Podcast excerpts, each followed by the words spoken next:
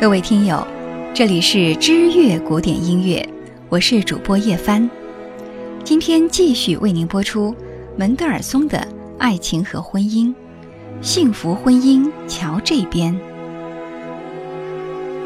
在上一集，我们说到了门德尔松成了一位幸福的准新郎。当圣诞节来临之际，他和爱人一起赶往法兰克福，在捎给妹妹的家书中。他言辞犀利地提到了一件事：今年的圣诞节收到了一份让我气愤的礼物。一位不知名的蹩脚的画家为塞西尔画的一幅肖像。平心而论，他确实是把塞西尔画得更漂亮了，但是也把她画成了一个胭脂俗粉的女人。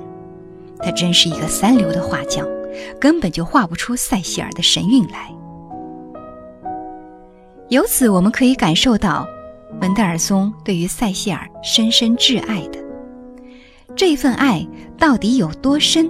我们可以听一听降 A 大调二重奏无词歌，这是门德尔松为塞西尔专门谱写的一首情歌。当时塞西尔旅居巴黎，词曲完成之后，门德尔松第一时间就把手稿寄往巴黎。由于不可能独自完成。塞西尔只能请安利霍尔兹帮忙演奏。当充满爱意的旋律响起时，塞西尔的眼眶中溢满了幸福的泪滴。一八三七年三月二十日，他们的婚礼在法兰克福沃伦法革新教会举行。婚后是长达两个多月的蜜月旅行，婚后生活的幸福溢于言表。门德尔松在信中告诉朋友：“来到弗莱堡，不知不觉过去了六个星期，我们俩似乎已经是老夫老妻了。但是为何我的塞西尔，我总是觉得看他不够呢？你一定以为我是被幸福冲昏了头？哦，随便你怎么想吧。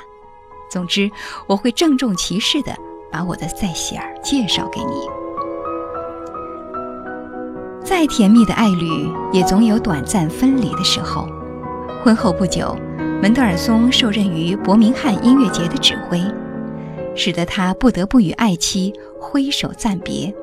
可他真的不想远赴英伦，但是在那里要上演他的神剧《圣保罗》。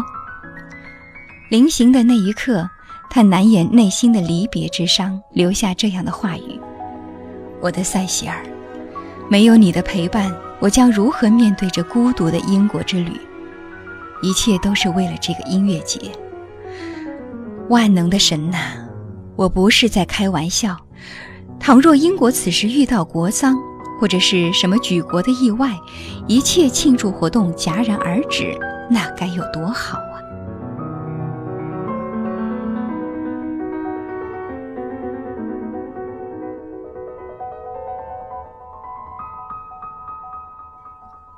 一八三七年九月一日，从伦敦寄给好友费德南·希利尔的信中，门德尔松也是牢骚满腹。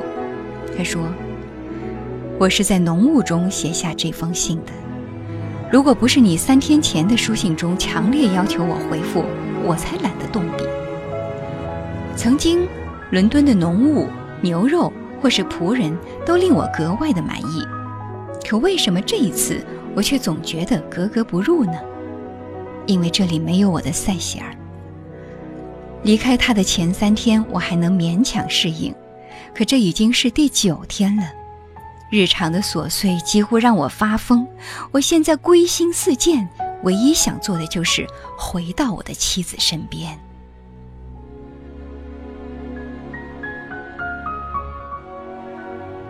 听到这里，也许你会说。新婚的爱情总是会让人冲昏头脑，但门德尔松是不是一个长情的人呢？请听下集。各位听友，这里是知乐古典音乐，我是主播叶帆，欢迎您继续关注我们的节目。